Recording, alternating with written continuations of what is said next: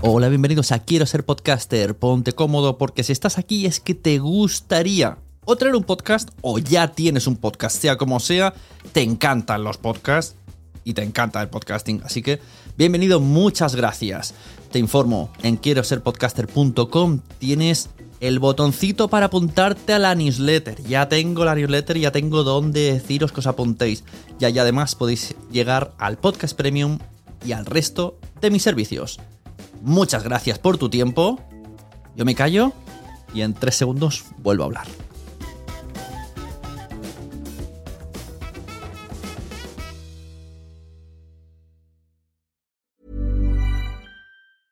Hiring for your small business? If you're not looking for professionals on LinkedIn, you're looking in the wrong place. That's like looking for your car keys in a fish tank. LinkedIn helps you hire professionals you can't find anywhere else, even those who aren't actively searching for a new job but might be open to the perfect role. In a given month, over 70% of LinkedIn users don't even visit other leading job sites. So start looking in the right place. With LinkedIn, you can hire professionals like a professional. Post your free job on linkedin.com slash people today. Ryan Reynolds here from Mint Mobile. With the price of just about everything going up during inflation, we thought we'd bring our prices down. So to help us, we brought in a reverse auctioneer, which is apparently a thing. Mint Mobile unlimited premium wireless. Ready to get 30, 30, bit to get 30, bit to get 20, 20, 20, bit to get 20, 20, bit to get 15, 15, 15, 15 just 15 bucks a month. So, Give it a try at mintmobile.com slash switch.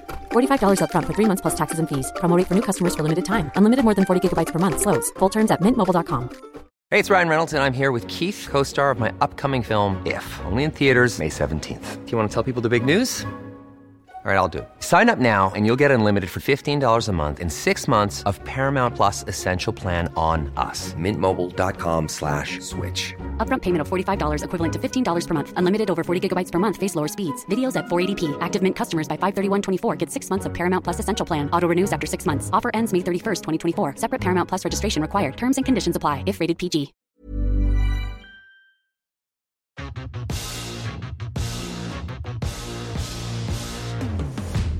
Hola, bienvenidos y bienvenidas. Yo soy Sune y hoy os traigo una super conversación con Maru Lombarda de 80 Podcast. Viene a hablarnos de cómo se tiene que hacer una ficción sonora. Bueno, en realidad es un poquito de trampas, porque esa parte solamente la pueden escuchar los premiums. Lo que podéis escuchar vosotros es conocer a Maru, conocer los trabajos que hacen, conocer las ficciones que tienen en 80 Podcast y amarla. Porque de aquí vamos a salir todos enamorados de Maru.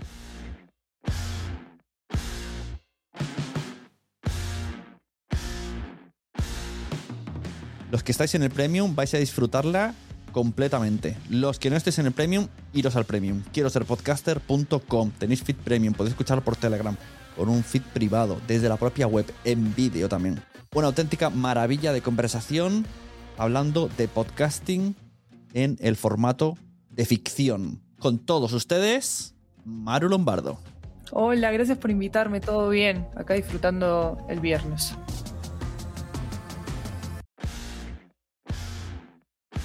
Hoy vamos a hablar de ficciones sonoras, porque habéis creado una guía sobre las ficciones sonoras. Primero, como es la primera vez que nos, que nos vemos y nos conocemos, pues vamos a hacer un conocernos tú y yo. Luego va- tengo un montón de pestañas abiertas donde vamos a hablar de Estudio 80.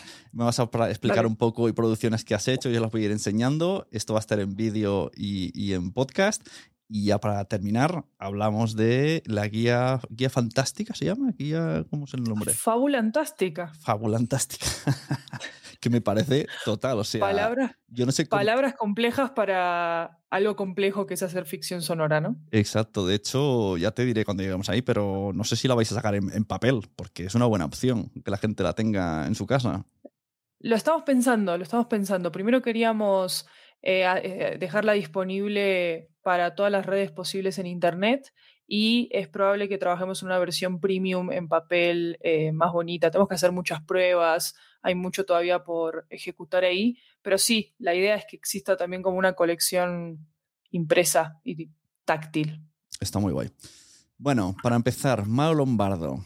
eh, ya te digo que apenas te conozco más que de ver por Twitter, ver un poco Estudio 80, alguna cosa, así que esto va a ser como si estuviéramos aquí en un bar de ¿a qué te dedicas? Me encanta que todavía podamos tener este tipo de, de, citas a ciegas. claro, es que hoy día es al revés, ¿no? La gente con el Tinder ya va y con toda la, con toda la información, yo quiero que me sorprendan. Siempre buscamos eh, experiencias únicas los podcasters. Para eso somos podcasters. Pero bueno, eh, ¿Qué te cuento, Sune? Mira, yo soy eh, Maru, soy argentina, vivo en Colombia desde hace 10 años, soy periodista y literata de formación, estudié literatura, me dediqué al periodismo durante los últimos cinco años de mi carrera y mientras hacía periodismo empecé a dedicarme a producir podcast, específicamente de no ficción en su momento. Hice podcast de entrevistas, hice podcast de True Crime, que hoy día, ¿quién no ha hecho podcast de True Crime, verdad? Pero hice podcast de True Crime para el periódico en el que trabajé. Eh, también hice algunos narrativos de crónicas de otros tipos y ahora trabajo en Estudio 80 dirigiendo el área de podcast de ficción específicamente, en español y en otros idiomas, pero con un fuerte énfasis en, en Latinoamérica y en, y en España también. Estudio 80 que he visto que, que sede en Francia. Yo, yo, lo hacía latinoamericano, pero tienen sede en Francia. Eh, es, es, una empresa particular porque su fundadora, que se llama Lori Martínez, es eh, colombo-estadounidense, sí, pero está radicada en Francia. Entonces, 80 como empresa existe en Francia, trabaja con clientes de Europa en muchos países y trabaja en tres idiomas principales, que son español, inglés y francés. También tenemos ejercicios en muchísimos otros idiomas y trabajamos en italiano, bueno, eh, y en otros idiomas del mundo, pero como empresa está radicada en Francia, produce contenidos para Europa, Latinoamérica y Estados Unidos y cada vez ha estado expandiendo más a Latinoamérica eh, con mi guía editorial, con asistencia de producción eh, que tenemos desde Argentina, desde México, desde Estados Unidos también. Entonces estamos extendiendo nuestros tentáculos por todo el mundo, eh, básicamente. muy bien. Pues nada, si algún día necesitáis colaboración, aquí, aquí está Sune también. Yo me dejo, me dejo, colaborar. Entonces, he visto, creo que hay cuatro producciones en español, si no estoy equivocado. Tenéis 80 cuentos, tenéis Mija Podcast, tenéis Caper, El Arte del Robo y tenéis Azafata en Atacama, que esta mm, la descubrí hace un par de meses y me escuché un montón porque me gusta mucho. Es, el, es la opción de elige tu propia aventura, pero en audio. Entonces, sí. elige de qué me quieres hablar, o de todas, pero el orden lo eliges tú. no, te cuento, de esas, de esas tres, de esas cuatro que elegiste de las ficciones en español, esas son las tres ficciones en español que tenemos en este momento. Eh, Caper es una no ficción y es uno de los ejercicios que hicimos en algún momento en Estudio 80 de meternos en el área del true crime con el sello de 80 que como somos una empresa multicultural y que promueve la multiculturalidad y el respeto y, eh, el, como el desafío a ciertos estereotipos, meternos con true crime es muy complejo, justamente porque el true crime funciona con unos tropos narrativos que pueden ser a estas alturas con la variedad de explotación de historias de no ficción que existen en este género, para 80 es complejo editorialmente abordarlo. Entonces, Caper, que es eh, la traducción de un, golpe, ¿verdad? Un heist en, otro, otro sinónimo en inglés, como un gran robo, robo exitoso, eh, es el ejercicio de estudio 80 de meterse en el, en el true crime. Eh, quisiera hablarte de 80 cuentos y de Zafata en Atacama y de Mija, así que te voy a hablar de todo prácticamente. Pero bueno, vamos a empezar por Mija. Vamos a empezar por Mija, que es la, eh, la el, el, programa bandera, digamos, de Estudio 80, como aquel que dio inicio a la empresa. Lori, como te comentaba, que es la jefa de Estudio 80, es una mujer de experiencia migrante. ¿sí? Ella es hija primera de primera generación de migrantes de Estados Unidos, eh, de familia colombiana, y cuando fundó Estudio 80 quiso contar la historia de la migración de su familia a través de lo que en algunos sectores quizás, editoriales, por ejemplo, la literatura se conoce como una autoficción, ¿verdad? Que es que agarra su propia historia y la convierte en una fantasía muy específica de, de su propia experiencia eh, dándole voces a ciertos personajes y no relatando eh, todo desde eh, la verdad documental, sino desde una verdad como mucho más emocional y adaptada a la ficción. Entonces, mi hija podcast, la primera temporada es sobre eso, desde la voz de Lori, es sobre la historia de su familia ficcionada, de cómo migró a los Estados Unidos.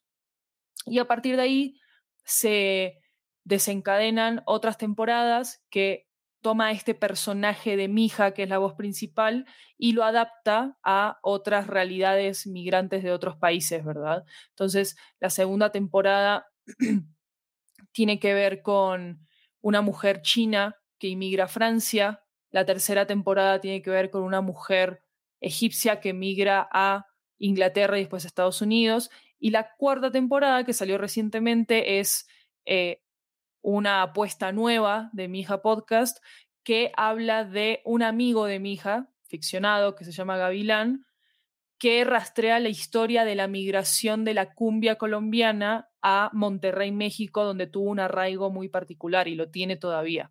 Entonces, a partir de como una, una un ímpetu documental hasta cierto punto, surge una historia de ficción muy poética que trata de transmitir esa historia. Y mi hija tiene como ese espíritu poético, minimalista, musical, em, muy mitológico también, eh, que es lo que dio origen a, Estudio 80 como empresa, ¿verdad? Después de eso eh, sale una antología de ficción que se llama 80 cuentos, que eh, es una apuesta distinta, más tradicional, pero distinta a Mija Podcast en la medida en que es una antología de relatos eh, hechos en audio de distintas partes de Latinoamérica, enfocados en Latinoamérica, pero empezó siendo relatos de distintas partes del, mundo, relatos de ficción, de personas que ya eran podcasters, pero también de personas que nunca habían escrito eh, nada de ficción y a veces de no ficción, entonces tiene una variedad de voces muy particular, 80 cuentos. Como bien dice su título, el objetivo de 80 cuentos es llegar a 80 episodios, pero como sucede con los podcasts, eh, muy frecuentemente esos, esos objetivos son como un faro que, guía el que nos guía en el horizonte, sí, pero que bueno, que puede seguir como readaptándose todo el tiempo. 80 cuentos está disponible en español y en inglés, en el mismo feed, pensando en que la audiencia principal de 80 está focalizada en, Estados Unidos y Latinoamérica, ¿verdad? Y también como un ejercicio de promover eh, voces latinoamericanas en, en otros idiomas. 80 Cuentos es un show hermano de otro show que existe en 80 que no está en español, sino que su idioma base es en inglés, que se llama 80 Stories, que nació como un ejercicio de cápsulas de no ficción y de ficción de la pandemia, de esos primeros meses encerrados en pandemia de todo el mundo, y que también fueron traducidos a más de 20 idiomas dentro del mismo feed. Y ahí sí trabajamos con creadores de prácticamente todo el mundo y de todos los continentes, cuando 80 cuentos está muchísimo más focalizado en el español, en la experiencia latinoamericana eh, y en traducirlo específicamente al inglés.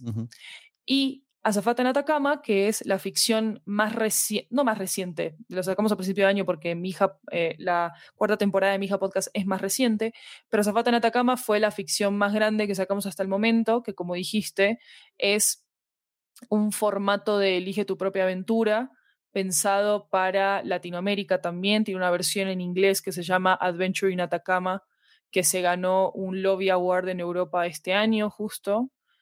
Y mm, es un programa absolutamente delirante, me parece a mí, con un humor eh, muy absurdo que pretende burlarse un poco de su propio formato, pero al mismo tiempo generar una experiencia de una película de aventuras y que el oyente se pueda divertir con, eso.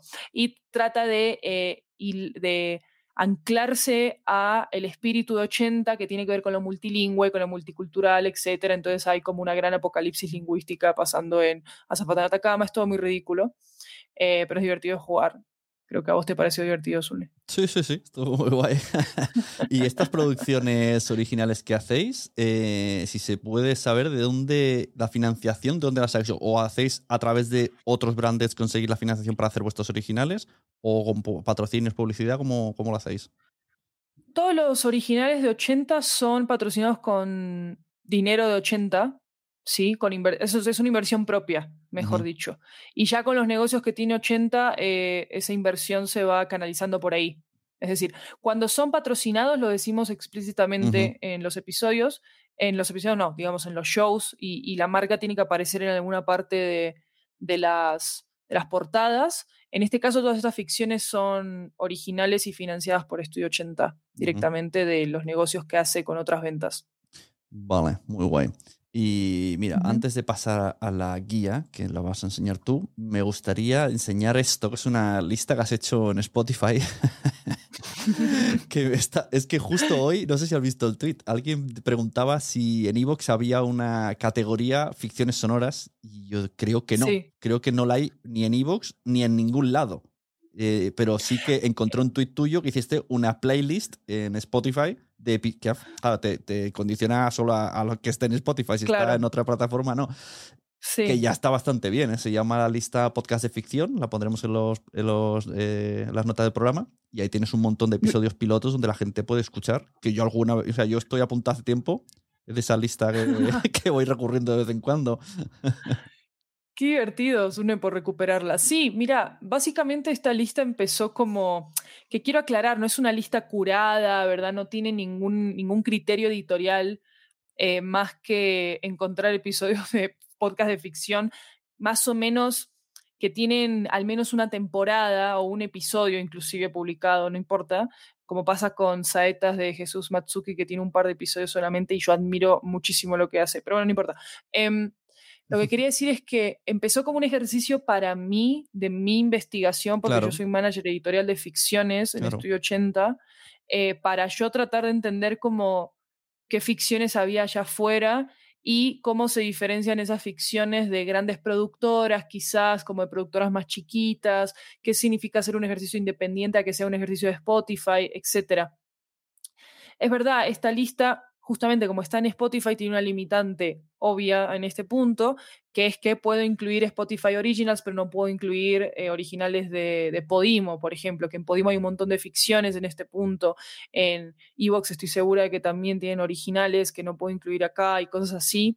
Entonces sigue siendo una lista limitada, pero me enfrenté con el mismo problema que decía, decías en el tweet que mencionabas, que es que curiosamente las listas de ficciones en las plataformas están muy pobremente curadas, me parece a mí, para la cantidad de podcasts de ficción que estuvo habiendo en los últimos tres años.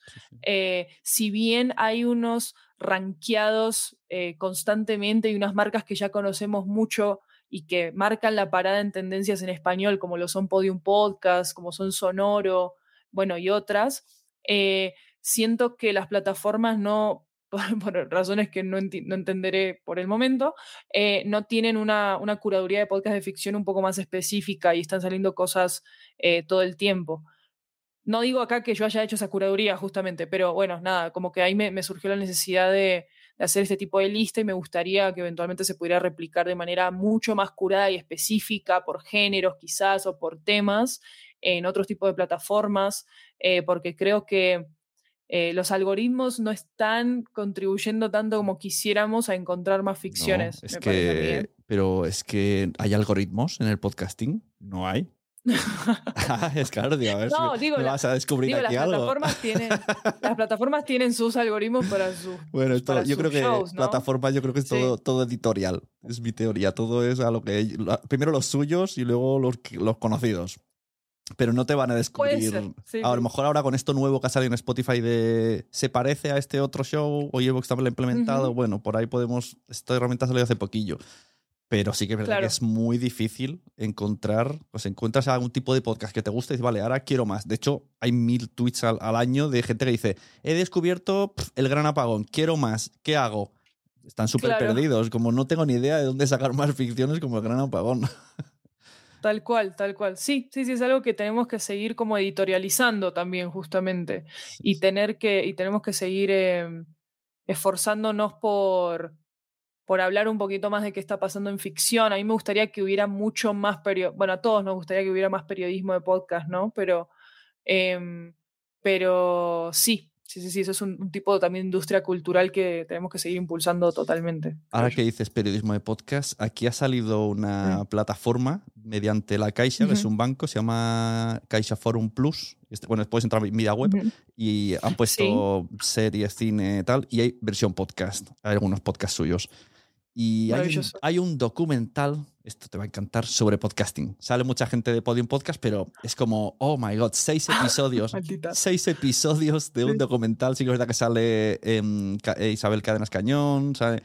claro. Pero esto, ese tipo de documental, esto hace pocos meses, no ni años, meses, era impensable. De, wow, tenemos seis episodios de una serie hablando de podcast. wow, me, encanta el dato porque había visto el lanzamiento de Kaisa Forum y vi que, por ejemplo, Jorge Carrión ahora creo que va a tener un podcast ahí, no sé si hay cosas de ahí. ¿no? Ese mismo, sí. Eh, sí, y a veces quiero que España esté como en la franja horaria de Latinoamérica para que podamos coincidir como en hacer más cosas juntos, porque yo digo como qué bueno estaría como hacer parte de esa conversación más seguido. Eh, de parte y parte, por supuesto, porque siento que España y Latinoamérica solamente por el tema de la franja horaria son eh, incompatibles en esas cosas, qué sé yo. Em, a mí me está encantando, a, mí me está gustando mucho como piensas. ¿eh? Yo te voy a invitar más veces porque la primera, lo, primero que has dicho de quería hacer fricciones y lo que hice fue una investigación esto que parece tan obvio, esto la gente no lo hace. La gente dice, quiero hacer ficciones porque creo que molan, o están de moda, o... No, a ver, primero, o sea, te has metido una lista de, no sé, el scroll este, ¿cuántas hay? Porque no sé si numera Spotify, pero hay un montón. Has hecho un, estudio, que es lo que hay que hacer, saber un poco... No, vale escuchar Gran Apagón y decir, quiero hacer eso. Bueno, pues que si tú no vas a poder hacer eso. Baja un poco el tema porque en Gran Apagón eh, hay algunas escenas que han llamado a 20 que tienen en la radio y los han metido a hacer de extras. Eso no lo podemos hacer los claro. demás. claro, no, no, no. Es, a ver, a mí lo que me preocupa mucho de la ficción y yo, puede que lo diga porque, viste, estuve muchos años trabajando en periodismo, entonces me surgieron como algunas inquietudes sobre temas de representatividad, temas de relevancia, temas que la ficción no siempre se ha preguntado, pero que cada vez se pregunta más en aras de su consumo digital y su relación con, eh, con las coyunturas y con la viralidad y con un montón de cosas que eh, todavía me superan un poco como persona que igual crea en el mundo digital, ¿verdad? Pero parte de lo que me preguntaba desde que eh, quise empezar a, hacer ficciones sonoras era, por una parte, cómo los productores y las productoras hacen sus ficciones, o sea, qué, recursos más o menos, con qué recursos cuentan para hacer sus cosas, desde los recursos intelectuales, porque si hablamos de el gran apagón y vemos los créditos y nos damos cuenta que hay unos guionistas con X años de experiencia, entendemos muchas cosas, ¿verdad? Y si hay actrices y actores con X años de experiencia, pues también. Eh, pero también qué tipo de géneros están tratando de emular y por qué, y, por qué les funcionan en, sus objetivos de negocio o en el objetivo que tengan, eh, y por qué quizás no les funcionan. Claro, eh, a mí me encanta hablar del caso del gran apagón porque yo siento que desde hace mucho tiempo Podium entendió que las audiencias de, ficción en, español específicamente, pero me atrevo a decir que en muchos otros idiomas, están muy enganchadas con lo que tiene que ver con la conspiración institucional, viste, con el hombre pequeño contra el sistema, de la razón también por la que Caso 63 es un exitazo, ¿verdad? Em, y eso ellos eh, no solamente lo sabían, sino que lo instauraron, ¿viste? Entonces, em, y todo ese conocimiento se empieza a volver tendencia, empiezan a marcar parada, pero también los obliga eventualmente a evolucionar a otros proyectos y, y trabajar como de manera interdisciplinaria constantemente, cosa que en el mundo del podcast no sucede tanto por más que la mayoría de la gente que hace podcast no, nunca estudió podcast, porque eso no es algo que no es una rama de estudio em, ya establecida, no es muy reciente. Y, y, bueno, nada, venía con todas esas inquietudes porque eh, siento que siempre meterse de una disciplina a otra y cruzar te obliga, o bueno, a mí me obliga a hacer ese tipo de investigación. También creo que es un poquito de desconfianza, eh, sana desconfianza en, mis habilidades, quiero decir, como decir, eh, bueno, yo no sé exactamente en qué me estoy metiendo, tratemos de saber un poco más. claro, esto, esto que has dicho de que las ficciones sonoras van... Yo, llegó un momento, yo lo pensé al revés, lo pensé negativamente de por qué todas las ficciones sonoras tienen que hablar de eh, la lucha de mm. poder, de viajes en el tiempo, es como siempre muy pro ciencia ficción. Entonces, en cuanto han empezado a aparecer cosas de humor digo, bueno, esto está guay, ¿no? Yo que sé, un Juniper La Morte, o hace poco yo he participado en uno editando para el Terrat que se llama Ghosting, que es una sitcom. Es una sitcom. Claro. Y digo, bueno, esto está bien, ¿no? O sea, ampliemos géneros, no solo tiene que ser todo un, Blade Runner auditivo. no, totalmente. Es que creo que sí, yo estoy recontra de acuerdo con vos. Mirá que yo miro.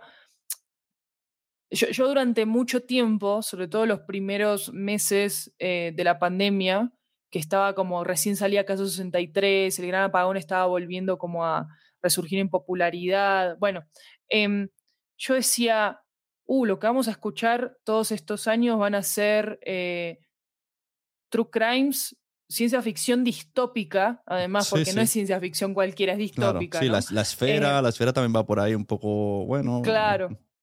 Total, guerra, guerras, guerra, mundial Z, bueno, todas estas cosas. Sí, sí. Eh, Guerra, Mundial Z. Sí, no, eh, pero ves, es que son los mismos tropos. Pero, has, mezclado, hay uno también de ellos, de, de, Mundial Z o algo así, o de, de, zombies, sí, sí. Bueno, claro, exacto, exacto. Entonces, em, yo digo como, claro, este tipo de ejercicios del podcasting me parecen re interesantes, pero que al, que al mismo tiempo como que está, o sea, se nota que están como contra las cuerdas en la medida en que hay todavía como un consumo tan bajito, entre comillas, en comparación con, otra con otras plataformas de consumo de entretenimiento, que a veces la única manera de operar ciertas historias es entendiendo qué es lo que funciona y cómo lo hacemos para que funcione, ¿verdad? Y ya a partir de ahí, cuando ya estás en un terreno más seguro y ya hay más pedagogía sobre el consumo y demás, puedes empezar a experimentar con otros géneros. Eso es como la, en general, como la actitud de, las productoras con las que he mm. trabajado y con las que he hablado, ¿no? Eh, no me atrevo a diagnosticar algo, a ninguna en ese sentido, tampoco es un diagnóstico particular para Podium. A mí me da la sensación de que es como para poner la excusa de que una ficción sonora tiene mucha producción sonora, pues vamos a, poner muchos elementos sonoros. Eh, sonidos eh, distópicos, guerras, helicópteros, o sea, no, no, vale meterte en un, yo qué sé, en un colegio. Un colegio en 3D no hace gracia. Bueno, pero que Podium hace poco sacó Corderos en Chile, que es un colegio en 3D, ¿no? Ah, vale. Básicamente. Entonces, claro, te leyeron la cabeza, pero mal. en, en, mal del tiempo. Sí, sí, sí.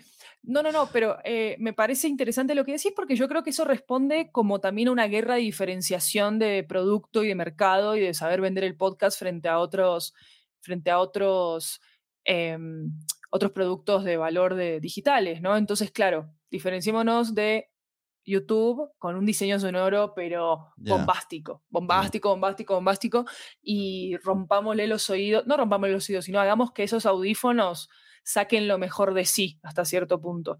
Em, y yo creo que esa relación, viste, de, ese tipo de podcast con la cinematografía también fue por ese lado, por el lado de hacer unos diseños sonoros impecables, por el lado de eh, aumentar unas texturas que quizás en otras eh, que, tratan de compensar, justamente. Es como, como un juego de compensación por lo que no hay, que es la imagen, ¿sí? Em, pero yo creo que ya estamos en un momento ojalá, creo yo, en el que ya podemos empezar a ofrecer eh, productos de podcast y de ficción, no solamente más experimentales, sino con géneros diferentes que, como mm. decís, escasean un montón. Falta un montón de comedia, falta un montón de, poesía, me parece a mí como, eh, o sea, de poesía editorializada como para, para el audio. Eh, falta un montón de, inclusive de, detective, pero no de true crime, sino como detectives un poquito más juguetones, me parece a mí. Falta más fantasía, no hay nada de high fantasy en audio, absolutamente nada. Y, sobre todo falta mucho eh, infantil. Infantil, pero que un adulto pueda escucharlo. Porque al final el género infantil es como, bueno, pues un cuento, no. O sea, yo puedo escuchar, yo estoy viendo series en Netflix que pone siete años y me gustan. Porque De es- acuerdo. entonces puedes, puedes hacer algo de ciencia ficción, aunque sea low, pero que puedas escucharlo en un coche con toda la familia y, y le interese. Yo a veces he hecho pruebas con cosas que he hecho. Yo edité el de terapia para un superhéroe. En el primer episodio, el superhéroe se tira por el. Por el o sea, se- hace un intento de suicidio. Y mi hija de seis años me dijo al día siguiente, "¿Por- ¿qué ha pasado con el superhéroe? ¿Ha sobrevivido? Y yo os lo puse solo para Claro. probar el sonido. Y dije, o sea, le está gustando y es para adultos. Entonces, Sí, es una manera de entrar en toda la familia. Y yo creo que llegará un momento también que se meterá, hemos dicho Netflix, yo creo que se va a meter Netflix y HBO. Igual que hay una pestañita ahora en la aplicación Sí. de videojuegos, habrá una de ficciones sonoras, porque no les cuesta tanto. Y, y es más, les cuesta menos económicamente hacer una ficción que hacer una serie. Y también mucha Sí, gente totalmente. muchos guionistas están probando, y esto a lo mejor no han descubierto, guionistas del mundo, eh, igual que antes hacíais libros esperando la versión en cine, ahora se puede hacer con ficciones sonoras y ya la gente lo imagina más y fácilmente pasa a la pantalla, que ya está pasando esto. O sea, que eso es una vía Sí, a más. mí, Ujú. A mí no me cabe ninguna duda que todas las plataformas de streaming van a usar el podcast como un terreno de juego para el audiovisual, que es algo que ya, como decía, ya está pasando. Hay muchas productoras en Estados Unidos que viven solamente de vender propiedad intelectual de sus podcasts de ficción, como. Q-Code, por ejemplo, ¿sí? Claro. Em, claro, lo que pasa es que la propiedad intelectual se vende carísima, o sea, es una gran financiación si te la compran, ¿verdad? Eh, hace poco Sonoro vendió Toxicomanía para ser adaptada a Paramount Plus. Entonces, em, es decir, no creo que exclusivamente el podcast de ficción se monetice de esa manera o se vaya a monetizar solamente de esa manera, pero definitivamente tiene un campo ganado en ese sentido para unirse con la industria audio- audiovisual que ya está explotando desde hace un tiempo y que desde la pandemia, cuando se dejó de hacer cine durante tantos meses, eh, se volvió una, una ruta de, de ejecución de presupuestos muy válida, justamente por lo barato, en comparación, ¿verdad? Sí, sí. eh, por, por los monopolios que, que se establecieron tan rápido. Tenés Spotify, Apple y Evox y un par más de plataformas en el mundo. No hay mucho más como para... eh, eh, y YouTube, por supuesto, pero no hay muchas más plataformas como para distribuir cosas, ¿verdad? Entonces, eh, de, como que estar al frente de las agendas de esa plataforma fue muy importante desde el principio. Así que sí, los podcasts de ficción están, en términos de industria y de relación con lo ya establecido, están creciendo mucho de la mano con las industrias audiovisuales, por ejemplo. Y también están habiendo muchos ejercicios independientes de, de hacer ficción en audio, como, bueno, como siempre también existió en el cine, que me parece maravilloso. Lo que Claro. pasa es que creo, como te decía, que necesitamos como más sistemas de curaduría y las plataformas no nos están dando eso. Exacto. Yo no sé qué hay que hacer para seguir pidiéndoles eso, porque no. em, eso eventualmente genera que los podcasters se unan para hacer sus propias apps, que es lo que pasó con Pocket Cast en algún momento, ¿no? Eh, porque las plataformas no están. Sí, están como reuniendo un montón de datos y no están dando mucho a cambio, me Ujú, parece a mí. Eso es verdad. ¿Y has Mm. escuchado Sonoro Podcast, la aplicación? No sé si llega a Colombia, si podéis tenerla. ¿Sonora? Sonora.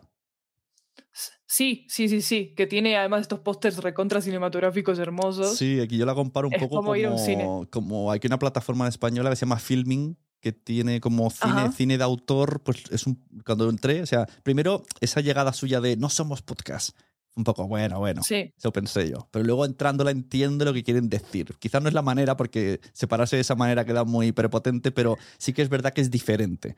Es otra cosa. Sí, sí. Lo, lo que pasa es que dentro de todas estas, viste, dentro de todas estas guerras de definiciones, no sé cómo llamarlos, pero eh, hay siempre que tratar de encontrar como como lo que llaman en inglés el unique sales point o algo así, viste, como esta, e- e- es- esta marca de valor como que te distinga absolutamente de todo lo que está pasando. Entonces, mientras todo el mundo está peleándose por qué es podcast Mm. y definir este término, viene Sonora y dice, ah, pero yo no soy nada de eso. Te ofrezco algo por encima de esa discusión, que me parece un re- una re buena forma de venderse. son re podcast, está todo bien, pueden decir lo que quieran. Sí, o sea, es como para decirle al que lo escribió, exactamente sois podcast narrativos. Claro, claro. Pero es re interesante cómo solamente por la estética visual que rodea su producto, ¿verdad? Ya de repente empezás como a. Ah, puede que no sea podcast. Viste, como que empezás a dudar. Está mucho más cercano al cine, está mucho más cercano a una experiencia de teatro. Y lo que, eso, lo que quería comentarte sobre esto. Eh, pero aún así, las ficciones, los narrativos de Sonora, pese a que se nota una calidad distinta, como más elevada, pero no, no tiene una superproducción, he notado yo. Por ejemplo, te escuchas la ficción sonora de los astronautas que llegan de Marte y al final es un interrogatorio en una habitación con dos actores. Es como, ah, vale, yo me esperaba, me esperaba de Marte, naves. Entonces todo está muy... Es como unas ficciones minimalistas que supongo que es, la, están así como probando. Bueno, vamos a, tampoco vamos a meter aquí mucha inversión. Y al final son dos, tres, cuatro actores, muy poco ambientado y, y es así. y esto me está sorprendiendo, este tipo de ficciones tan minimalistas. Es que ellos deben saber, eh, deben tener muy buena información, no me cabe ninguna duda, de que las ficciones altamente desarrolladas sonoramente, ¿sí? No necesariamente son las más exitosas, porque pueden confundir más de lo que pueden dar información, entendiendo que estás todo el tiempo tratando de competir frente a un tipo de narrativa educada audiovisualmente, sobre mm. todo visualmente, ¿sí? Entonces, yo creo que desde Caso 63 entendimos todos hasta cierto punto. Y no se trata como simplemente de copiarlos, ¿verdad? De que la fuerza de la ficción sonora no solamente está en un principio de oportunidad, que lo tuvo Caso 63, en un principio de coyuntura, que lo tuvo Caso 63, sino también en un principio de economía y eficacia. Sí, de guion, sí, ¿verdad? Porque tiene esa estructura, Caso 63, tres actores, muy poca ambientación, un aeropuerto a veces, la música, hay una persona que está siempre variando la melodía. Correcto, sí, sí, sí, tiene como la misma columna vertebral todo el tiempo. Y eso es súper interesante eh, y al mismo tiempo no me atrevería a decir que es la única manera de hacer ficción sonora, para nada. Pero yo creo que sí te da una re buena conciencia de que la apuesta de la ficción sonora no está de entrada necesariamente en la sobrecarga del sonido, que es lo que uno podría considerar que es el diferencial frente a, frente a otros medios que consumimos, ¿verdad? Y no necesariamente va por ahí. No, yo creo que la base son los guiones. O sea, hay que empezar a cuidar a los guionistas, porque en el podcasting tienen mucho futuro. ya que viendo cómo funcionan las plataformas tipo Netflix, creo que los deben de tratar como apuñados, porque esto de que salgan tantas series cada semana, eh, un guionista que es su trabajo y de repente si te vas un fin de semana, hay series que puedes haber no visto, porque luego ya, ya no están ahí y están al fondo, y luego un día descubres y dices, ah, qué guay fue, así, ah, pues lo escuchó todo el mundo ya, pues lo escuchó solo el viernes y el sábado y desapareció. Claro. Entonces, al, final necesitarán otras opciones. Sí, bueno, justamente hay muchas productoras de ficción, sobre todo estadounidenses, que trabajan con guionistas de plataformas como Netflix, o sea, de... Em, de audiovisuales, de cine, bueno, Julio Rojas es cineasta ante todo, ¿no? Pues guionista de cine, etc. Em, y yo siento que sí estamos llegando a un punto en el que el podcast de ficción creo que requiere una especialización y la está teniendo y me parece absolutamente necesario eso, sobre todo en lo que tiene que ver con la distribución, en lo que tiene que ver con pensar formatos, en lo que tiene que ver con escritura también pero no, no se puede negar la influencia y la, el diálogo que tiene que tener constantemente con sus competidores digitales. Y en esa medida, tener guionistas de otras áreas es recontra importante también por eso. Porque si bien uno está tratando de innovar dentro del audio y de proponer algo diferente, establecer puentes con ese tipo de narrativas sigue siendo muy importante. Sigue siendo recontra importante. Entonces, sí, yo creo que los guionistas en, en podcast tienen todo el futuro del mundo. Sí, o sea, sí. está todo por hacer ahí. En Sonora ya están, ya están probando. De hecho, está Isabel Coixet, que es muy conocida aquí en España, y ya están, ya están probando en esto. Como tienen su medio, pues esa ventaja que tienen. Mira, te voy a decir una cosa que no sé si te enteraste, pero es un poco. Lo hizo aposta el eh, Juan Ignacio de Evox en las últimas jornadas de podcasting para presentar su nueva Ujú. plataforma de monetización, bla, bla, bla. Empezó Ujú. a poner imágenes y dijo: Esto es un podcast, y puso un- de un famoso. Eh, y luego dijo: Sí. Esto es un podcast, y puso ficción, una ficción sonora. Y- Porque el Sí. primero y dijo la definición de si un podcast es algo que aparece de manera recurrente al cual te puedes suscribir, que te suelten 10 episodios de una historia es un podcast. Lo hizo un poco Claro. aposta, y, pero un poco analizándolo puede tener esa razón de que sí que es verdad que no puede ser lo mismo. O sea, cuando alguien dice no me gustan los podcasts, vamos a ver, es que ahora mismo podcast Mm. es estirando el chicle, que es en directo y risas, Claro. con una producción de cine en audio. Entonces, no puedes decir en ese abanico, no me gusta.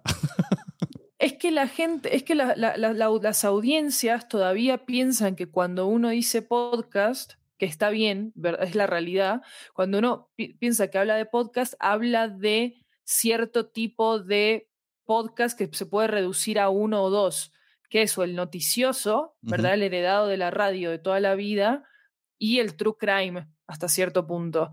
Eh, nadie nunca te va a decir no me gustan los videos. Claro. yo le respondería con eso. Claro, es mira, eh, me gusta. podría- Cuando alguien me pregunte eso, diré no me gusta o, o no me gusta eh, la lectura. En vez de decir no me gusta el libro de ficción, no, es como no me gusta la lectura, no, ni- ninguna. no puedo leer, por, Claro. como dice mi hija que le digo lee esto, me dice ya leo en el cole. Claro, tal cual. Es como, pero a mí me parece reinteresante ese tipo de discusión, eh, también agotadora, pero me parece interesante porque eh, denota la pelea discursiva que está habiendo entre el podcast como formato y el podcast como lenguaje. Y el podcast como industria, Entonces- ¿no? Metería tres. Y el podcast como industria, claro. Entonces, eh, sí, nosotros podemos hablar de videos, ¿verdad? Pero también podemos hablar de ensayos audiovisuales, pero también podemos hablar de películas, pero también podemos hablar de series, pero también, bueno, en fin, un montón de cosas que estoy mezclando dentro de la misma bolsa. Pero yo creo que dentro del podcast todavía esa discusión está muy caliente y se va a seguir desarrollando y va a seguir evolucionando. eh, y las audiencias no están recibiendo lo suficiente de esa discusión, justamente. O sea, es como una pelea que tenemos muy entre productores y productoras, ¿viste? Ya. Como de qué tipo de formato estamos proponiendo y por Sí. qué en audio es valioso. y sé afuera, yo, y yo, afuera un montón de gente viendo a, a tres pelear, ¿no? Claro, obviamente, obviamente, porque estamos construyendo el mundo al final.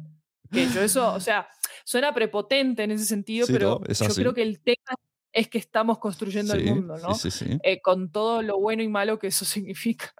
totalmente. que sí, sí, sí. Entonces, em, claro, yo ahora veo, no sé, un montón de informes, por ejemplo, de Thomson Reuters para medios y estas cosas que tratan de clasificar los podcasts dentro de géneros y más o menos quién produce qué, pero es un esfuerzo recontra, o sea, que sí parte de información cuantitativa, pero sobre todo es un esfuerzo cualitativo. Viste, como que tratan de unir características y decir, bueno, nosotros consideramos que esto es un news report y tratan de unir esto, esto parece un true crime, bueno, vamos a ponerlo en true crime, qué sé yo.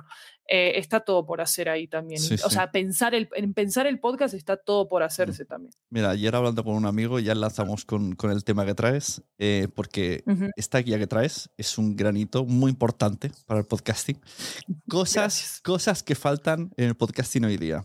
Un IMBD, o sea, un Internet Ujú. Movie Database, pues un IPBD, Internet Podcast Database. Lo necesitamos acuerdo, ya. sí. Primero para, la- para todo, y ahí, ya- ahí se podría ya poner tanto de ficción, ahí es que entrarían actores, tal, incluso podcast conversacionales. Bueno, se necesita ya que alguien que lo haga, que De tenga acuerdo. tiempo. Yo no tengo tiempo, Sí. que lo haga otro. Alguien financia, alguien que escuche este video financie esto, por favor. y Yo este solo, audio. la idea solo. Eh, y hace acuerdo. falta, que ahí vería la conversación que me ha dicho un amigo, cursos de guion de podcast. Que y cuando o sea, me ha preguntado, ¿hay algún curso de guion de podcast? Es como, ostras, es que, ¿qué podcast? ¿Qué tipo de podcast? ¿De qué estamos hablando? No es lo mismo un curso narrativo que un curso de ficción, pero bueno, Claro. dentro de ese curso entraría todo eso. Y esto no está. O sea, si alguien ahora mismo, esta idea también que la haga alguien, yo a la- esta la regalo porque yo quiero apuntarme. Si alguien enséñeme a mí, por favor. No sé lo que estoy haciendo. Entonces, pues si hay alguien que haya hecho un curso ya eh, de guiones para pelis, pues que lo adapte. y luego tenemos lo vuestro, que esto Oh, ¿Eh? La guía fanta, fabul, que le digo yo, fabulantástica, que de hecho la, la vi, es, es, muy larga y la vi, dije, ¿cómo mola? La quiero en papel porque en PDF no tengo tanto tiempo. la quiero en papel y si no me voy yo y me la voy a imprimir. y está muy guay. Permiso para hacerlo. Y entonces digo, Jolín, eh, tenéis que venir a explicar esto. Entonces adelante, cuéntanos un poco, así por encima, porque ya te digo que si no vamos a estar aquí hasta 12 de la noche, y la gente que se la descargue, que está gratuita en vuestra página.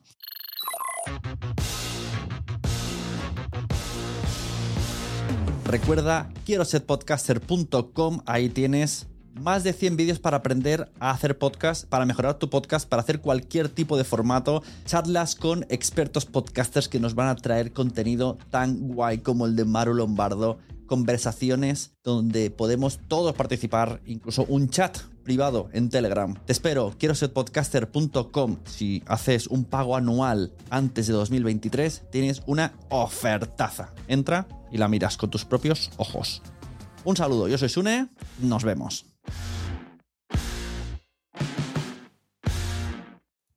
Muchas gracias por haber estado aquí todo este tiempo con la de cosas que tenemos que hacer hoy día y todo el estado escuchando.